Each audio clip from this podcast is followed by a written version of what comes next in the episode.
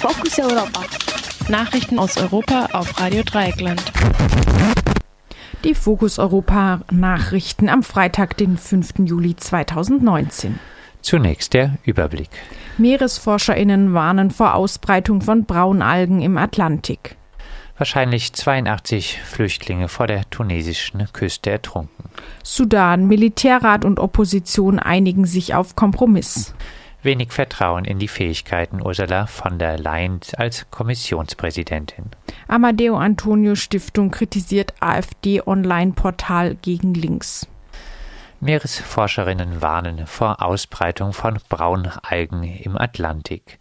In einem Artikel in der Zeitschrift Science beschreiben sechs ForscherInnen einen riesigen Algenteppich, der sich seit 2011 entwickelt hat. Der Algenteppich reichte im Juni 2008 über fast 9000 Kilometer von der westafrikanischen Küste bis zum Golf von Mexiko. Daraus wurde ein Gewicht der Algen von über 20 Millionen Tonnen geschätzt. Es handelt sich um Sargassum-Algen, die regelrechte Insel bilden können. Diese wurden bereits von Kolumbus beobachtet und stellen an sich kein Problem dar. Ein Problem ist aber ihr massenhaftes Auftreten, weil sie schlicht zu wenig Licht durchlassen. Dadurch können sie andere Meereslebewesen wie Korallen gefährden. Angeschwemmt ver rotten sie am Strand und verbreiten den Geruch von Schwefelwasserstoff sowie faulen Eiern. Die Ursache für die plötzliche Algenblüte ist nicht geklärt. Eine Rolle scheint die Zunahme der landwirtschaftlichen Produktion am Amazonas zu spielen. Phosphat, das von überdüngten Feldern in Gewässer gelangt, fördert das Algenwachstum. Wenn das ein Grund ist, so steht noch mehr bevor. Im ersten Jahr des neuen brasilianischen Präsidenten Bolsonaro wurden 60 Prozent mehr Wälder im Amazonasgebiet abgeholzt als vorher jährlich. Das soeben unterzeichnete Freihandelsabkommen zwischen der EU und äh, dem Mercosur könnte zu einer weiteren Ausdehnung der Landwirtschaft in Südamerika führen. Angesichts der riesigen Ausdehnung ist allerdings fraglich, ob der Algenteppich hauptsächlich durch Phosphate aus dem Amazonas bedingt ist wahrscheinlich 82 Flüchtlinge vor der tunesischen Küste ertrunken. Nach Angaben der Vertreterin der UNO-Flüchtlingsorganisation in Tunis ist ein Boot mit Flüchtlingen unweit der tunesischen Küste gesunken. Das Boot kam von Libyen. Fischer hätten vier Männer gerettet, von denen einer später in einem Krankenhaus gestorben sei. 82 Menschen werden vermisst und sind wahrscheinlich ertrunken. Bereits im Mai waren 65 Flüchtlinge bei einem ähnlichen Bootsunglück vor der tunesischen Küste ertrunken. Derweil hat die italienische Flüchtlingshilfsorganisation Mediterranea Saving Humans 54 Menschen mit einem Segelschiff gerettet. Darunter befinden sich drei schwangere Frauen und vier Kinder.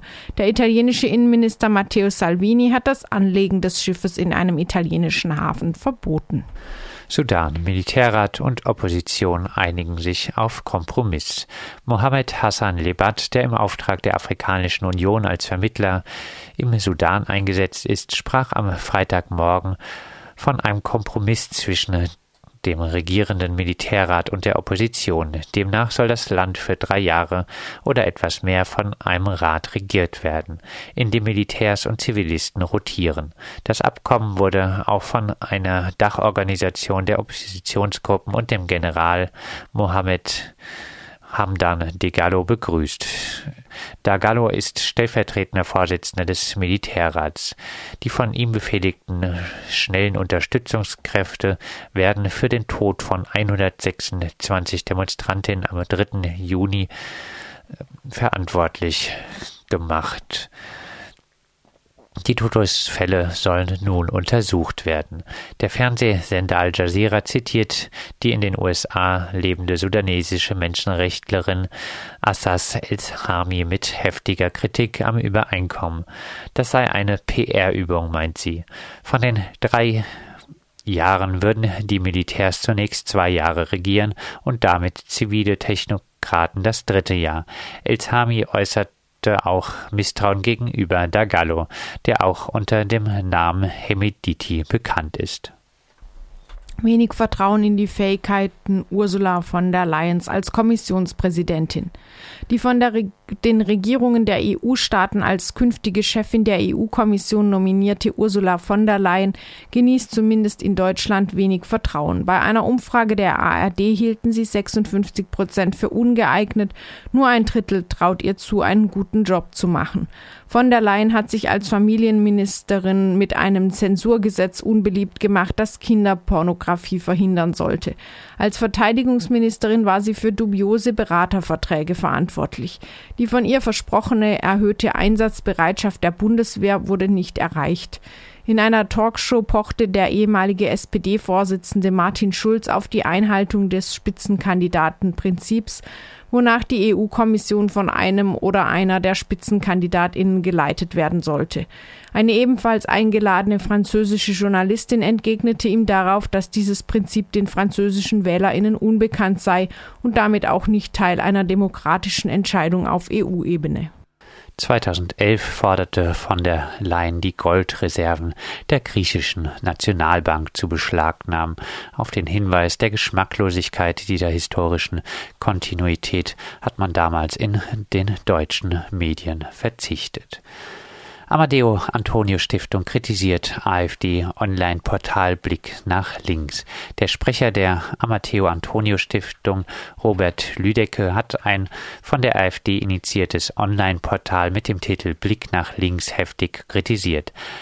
Dieses Portal wurde am Donnerstag von der AfD-Abgeordneten Beatrix von Storch vorgestellt.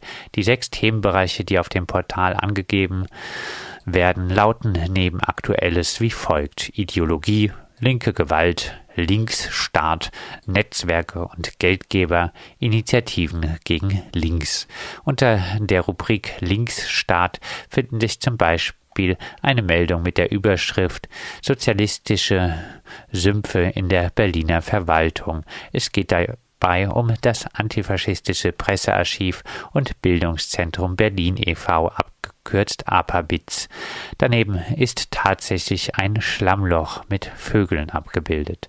Lüdecke vermutet, dass es der AfD mit dem Portal darum gehe, nach dem Mord an Walter Lübcke der öffentlichen Debatte über Gewalt von rechts etwas entgegenzusetzen. Sie würden alles daran setzen, den Fokus der Debatte wieder zu verschieben. Er warnte davor, die Informationen auf dem Portal für bare Münze zu nehmen. Es sei eine bekannte Strategie der AfD, Vorfälle und Äußerungen aus dem Kontext zu reichen. Die Amadeo Antonio Stiftung ist nach Amadeo Antonio Chiova Kiowa benannt, der im November 1990 von rechtsradikalen Jugendlichen zu Tode geprügelt wurde. Die Stiftung setzt sich gegen Rechtsextremismus, Rassismus und Antisemitismus ein. Sie wird auf dem Internetportal der AfD ebenfalls angegriffen.